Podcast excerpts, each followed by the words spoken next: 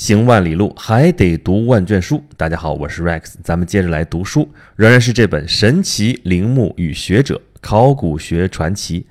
咱们前面已经讲过两期了啊，分别是这本书的前两部。第一部《雕像之书》说的是考古学刚刚开始发展的时候啊，对于欧洲古希腊、古罗马文明的这样一个发掘过程。第二部《金字塔之书》说的是对于古埃及文明的一个发掘过程。那么古埃及文明啊，这个年头真的是太久远了，一数能数到公元前三千多年去。那这是不是世界上最古老的文明呢？啊，后来发现还真的不是，还有比它更加古老的文明。而这个文明其实离这个古埃及文明并不遥远，就紧挨着。如果说第一部书聚焦的是欧洲的考古发掘，第二部书是在非洲的考古发掘的话，那第三部。就是对于亚洲的一个考古发掘的过程。第三部《庙塔之书》说的是对于古代西亚啊，所谓欧洲人眼中的中东地区的一个发掘过程。这个区域啊，核心区就是所谓的两河流域啊，两河——底格里斯河和幼发拉底河。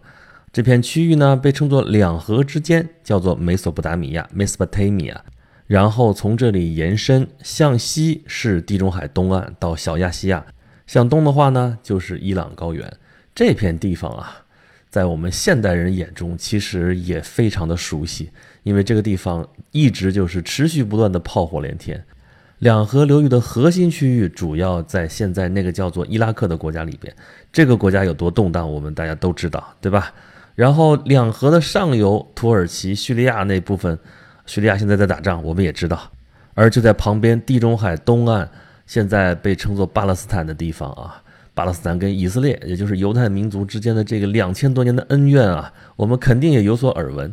就这片区域啊，不是现在才这么动荡不安，是数千年来就是如此的动荡不安。这片地域曾经是人类文明最早发生的地方，就在两河流域周边。我们曾经把这个地方叫做古巴比伦文明啊，其实叫古巴比伦也不是很准确，因为现在的考古发现的比这个。巴比伦文明还要早的文明也在这地方就已经扎根了。咱先不说那么古老的文明啊，在这片古老的土地上面生活过好多好多的民族啊，他们其实每一个都是这片土地上的一个过客，其中就有那么一个两三千年前的一个过客，给我们现在留下了一个非常详实的记录，那就是犹太民族。他们给后人留下了一本圣经，当然，他们留下的圣经是圣经里边的旧约了。旧约基本上就是犹太民族的历史，但是呢，他作为这片古老土地上的过客，哈，他描写了很多他的邻居，还讲述了在他们那个时代之前的一些时代发生过的一些事情，跟荷马史诗一样。这些在圣经里边讲述的故事啊，对于西方的读者来说是非常非常的熟悉，甚至应该比荷马史诗还要熟悉。对于虔诚的教徒来说啊，这些故事毋庸置疑肯定是真的。但是稍稍有理性的人就会去怀疑，说这些事儿可能是真的吗？你说上帝又怎么怎么有神迹，又怎么怎么有大洪水，有诺亚方舟这些事情，虚无缥缈，说来很多事情夸大其词，让你怎么都无法信得起来。尤其是到了十九世纪啊，科学开始昌明的时代啊，就更多的人对这里面讲的故事产生了质疑啊。就算不质疑的话，也就只把它当做一些虚无缥缈、荒诞不经的一些传说罢了。谁会当真呢？啊，就跟对荷马史诗一样，也是谁会当真呢？哎，还真有人当真。咱们这本书叫做《考古学传奇》，说的就是有那么多人在一些看似虚无缥缈、荒诞不经的传说的指引之下，找到了过去时代的一些痕迹。施里曼是如此，商伯良是如此，后面还有很多很多的考古学家啊，有些是科班出身的，有些是半路出家，有些身份还很可疑，有些是外交官，有些是记者，有些是各种各样的人吧，他们也都是如此。这第三部《庙塔之书》里边提到的第一个人就是保罗·埃米尔·博塔，这个人呢是一个医生。也是一个外交官啊，年轻的时候就曾经周游世界啊。在他做出重大发现的那个时候，一八四零年前后，他在法国驻摩苏尔的领事馆任职。摩苏尔这个城市啊，我们现在也是在国际新闻当中能听到啊，伊拉克的一个城市啊。伊拉克战争的时候还是在摩苏尔怎么怎么样。波塔当年就是在这个地方啊，因为老是能从周围的阿拉伯人手中收购到一些古董啊，比如说什么带符号的一些砖块啊，什么啊旧旧花瓶啊，什么玩意儿。哎，老能出现这个东西，哪儿来的呢？那就去挖吧。根据当地人的这个指引，然后雇了一帮人就去挖，挖着挖着就出大事儿了。这挖出来的可不是一些古董拉倒了啊，这挖出来一整座王宫，这就是古代亚述的王宫啊。王宫里边有宏伟的建筑啊，有一堵一堵的残墙，墙上刻着铭文，有壁画，有浮雕，有猛兽。这里边的形象呢，过去欧洲人从来都没有见过啊，长得满脸络腮胡子的大汉，那个走兽呢，又是什么牛啊，什么狮子呀，都长着翅膀。那么博塔这儿发现的是什么地方呢？他发现了古代的亚述王国，他发现了尼尼微，啊，尼尼微这个城市在圣经上可是出现过，圣经上是这么写的：说耶和华必伸手攻击北方，毁灭亚述，使尼尼微荒芜干旱如旷野。在博塔发现地下的宫殿之前，欧洲人对于这个古老的文明所知道的一切，可能就只有这一句话。而现在，这些证明这个文明曾经存在过的东西就摆在大家面前。后来，英国人莱亚德在尼姆鲁德土丘底下挖出来了更加惊人的东西啊，也是亚述的王宫。这些东西终于重见天日。现在，如果你去大英博物馆的话啊，咱们上次已经说了啊，罗塞塔石碑那是大英博物馆的镇馆之宝，但那毕竟只有一块石碑啊。而在那里更加让人印象深刻的东西，其中就有亚述的王宫。若干年前，当我去大英博物馆的时候啊，当时是跟一个朋友一块儿去的。他呢在伦敦生活多年了，大英博物馆也不是头一次去了啊。当时他跟我说啊，半开玩笑的说说你去看吧。我们老说英国人当年抢了我们多少多少好东西啊，但是跟某些展品相比的话，还真不算多啊。他说的某些展品，其中就有亚述的王宫，因为什么呢？啊，从别的地方弄过去的东西啊，可能更多的是一些器物，什么瓶瓶罐罐啊、花盆啊、艺术品啊，什么什么东西的。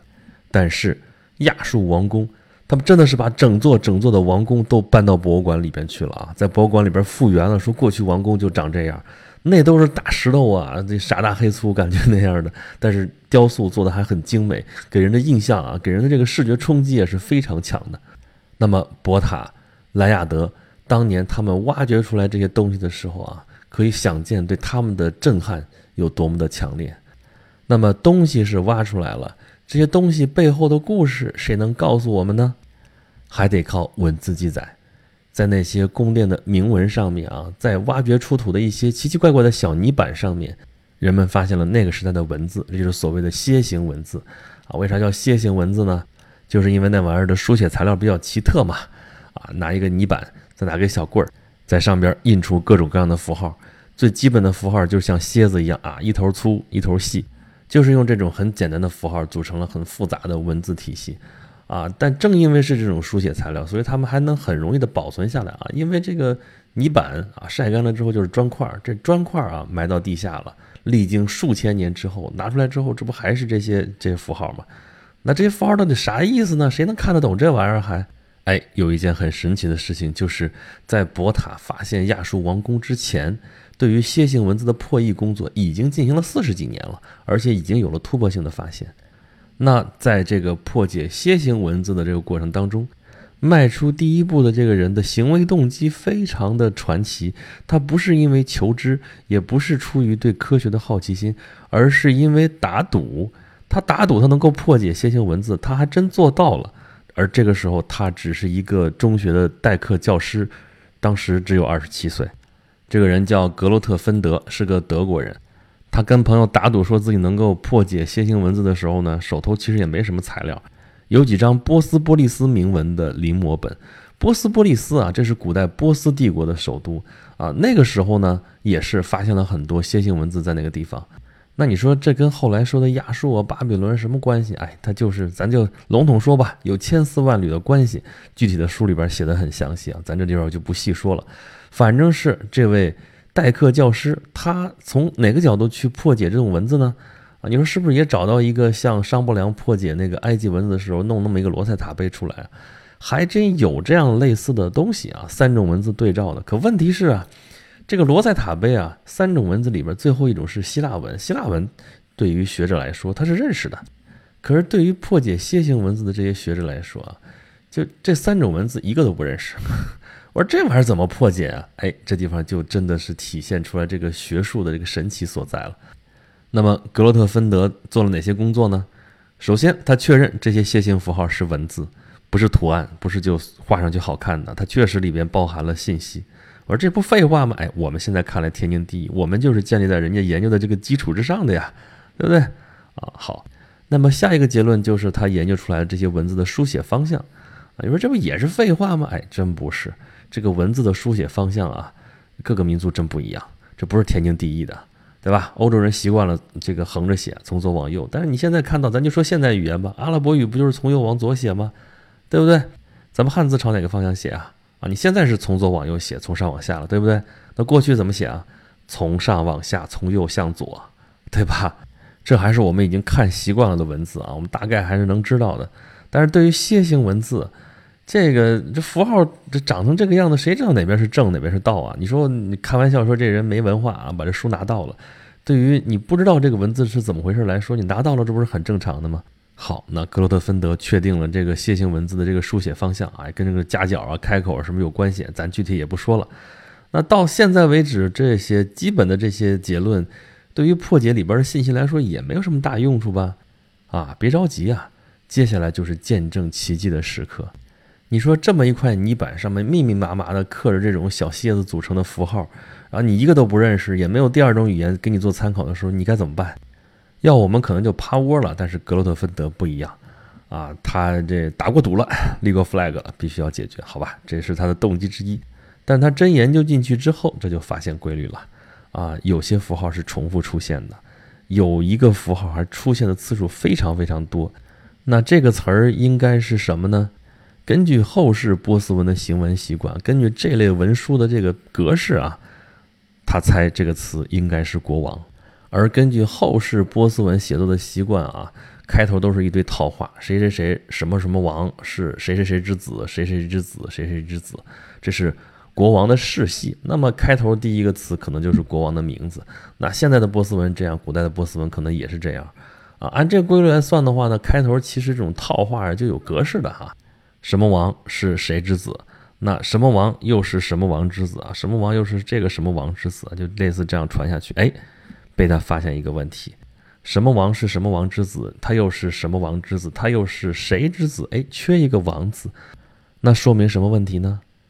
说明最后这个人他没有国王的头衔，那也就是说，如果在波斯的国王当中找出来说儿子是国王，孙子也是国王，但爷爷不是国王的时候，那这个关系是不是就能成立呢？啊，这可能是一个路径。那这波斯国王的世系从哪儿找啊？同时代的希腊人记述过他们的这些国王之间的这些关系，那就好办了，那就找吧。啊，就猜说是不是居鲁士和冈比西斯的关系啊？说不是，因为这个铭文当中啊还有个字母的问题，明显应该表示两个名字的这个单词，头一个字母它是不一样的，所以不可能是居鲁士和冈比西斯，因为这俩字母是一样的。那是不是居鲁士和阿达薛西斯呢？这也不对，这个名字的这个字母啊有长有短，这也对不上。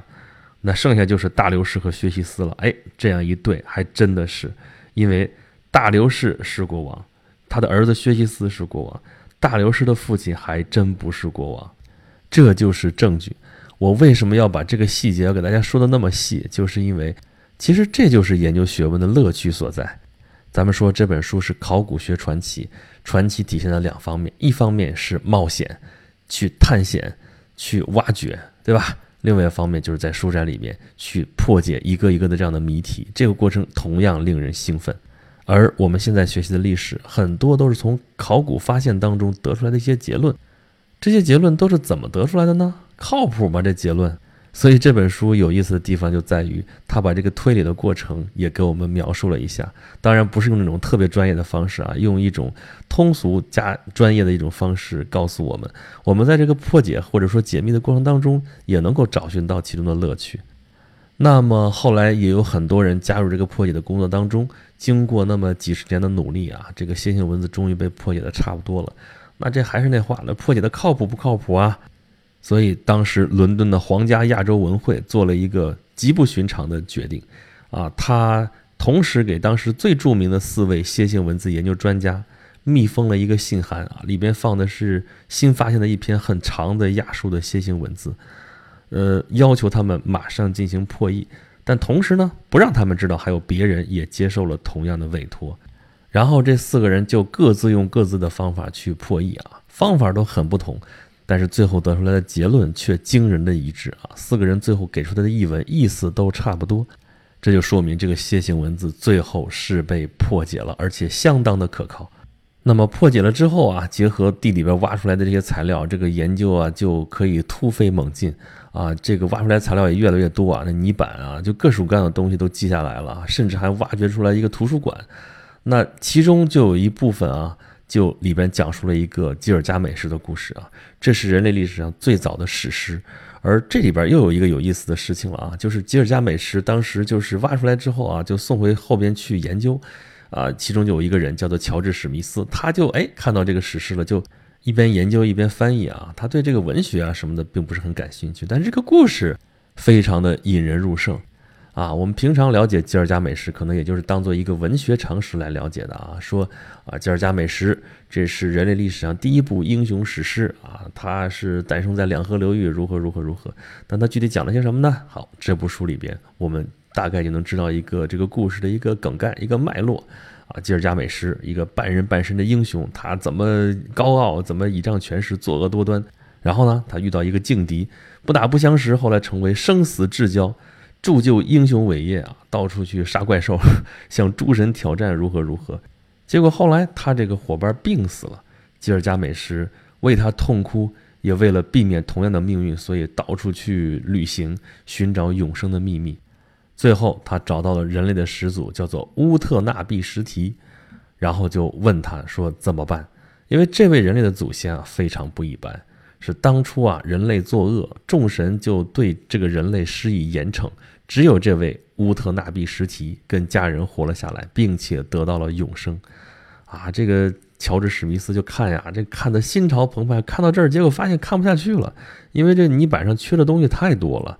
啊，这这这怎么办呢？抓耳挠腮说不行啊，这是一部伟大史诗的结尾，总得有一个结局啊，对不对？他非常希望能够找到失落的泥板，补足这个故事。他把他已经翻译出来的部分公开了，后来呢，伦敦的《每日电讯报》就出资一千个金币，让他去寻找吉尔加美什最后丢失那部分文本。他真的做到了，他找到了丢失的那部分泥板，把这个故事给补足了。而这个故事他刚刚读到，就让他激动万分，因为这个故事对于他们来说，对于从欧美文化当中长大的人来说是太熟悉不过了，因为这就是大洪水的故事。在这个泥板上讲的故事是这么说的：说乌特纳比什提受到了仁慈的神埃阿的保护啊，托梦给他说众神要惩罚世人，于是乌特纳比什提谨遵神谕建造了一艘船。下面是引文啊，我直接来念一段，大家听听感受一下。我带上我的所有，邀生命中的全部收获同船。我让家眷亲属上船，让田野中的兽类。草场上的畜类和所有工匠登船，我进入船舱，关闭舱门。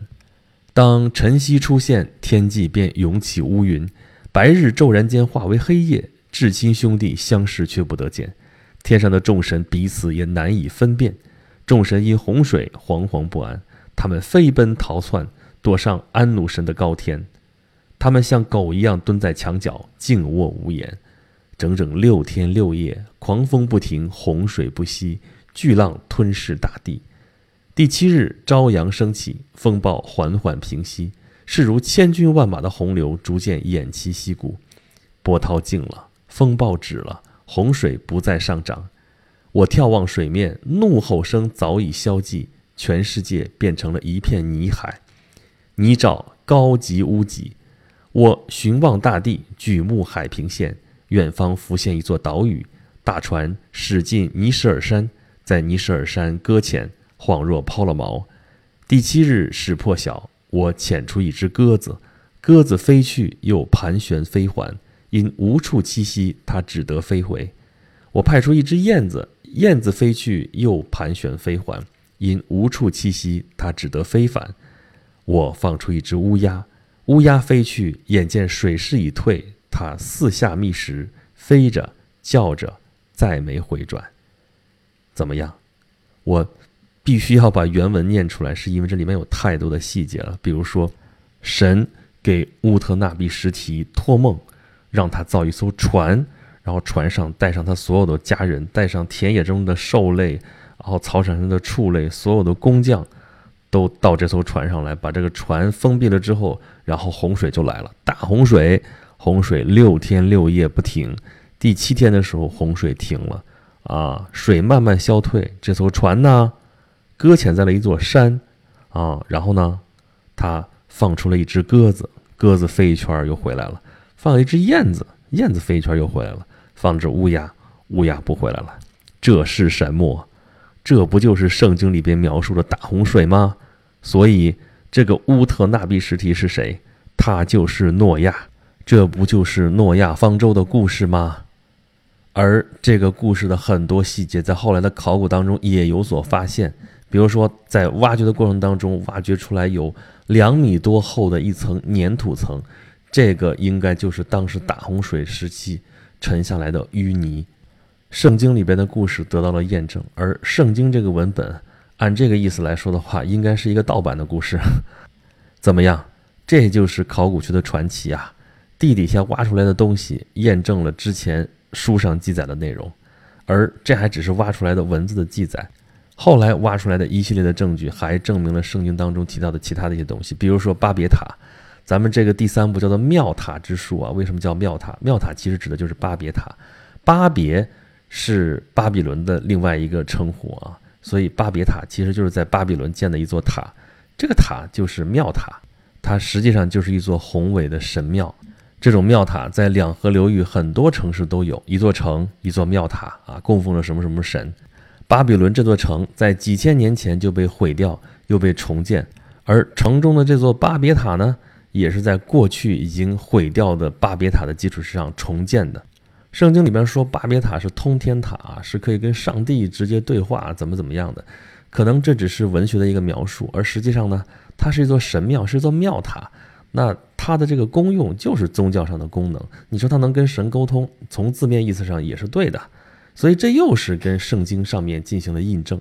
那么说到这儿啊，在两河流域这片土地之上，已经发现了太多的神奇。这个地方。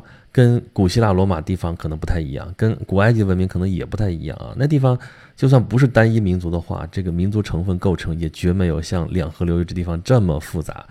这个地方咱们说了很多民族都在这片土地上来来往往，都是匆匆忙忙的过客啊。而这里的文明是一层落着一层啊，有亚述人，有赫梯人，有巴比伦人，有加勒底人，有波斯人等等等等吧。但这些民族可能都还不够古老。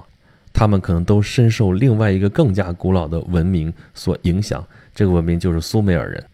美国学者塞米尔·诺亚·克莱默在一九五六年出版了一本书，书名就叫做《历史始于苏美尔》。他在书中列出了不少于二十七个第一，这都是苏美尔人给人类做出的贡献。比如说，苏美尔人有过人类历史上最早的学校，哈，有过最早的历史学家，有过最早的要点，有过最早的农历。有过最早的天堂，有最早的诺亚，刚才说的诺亚方舟的故事，有过最早的史诗文学，就吉尔加美什，还有最早的图书目录等等等等吧。甚至我们现在的生活当中，都还有苏美尔文明留下来的痕迹。比如说，我们看到时钟表盘上分成十二格，这就是苏美尔人发明的。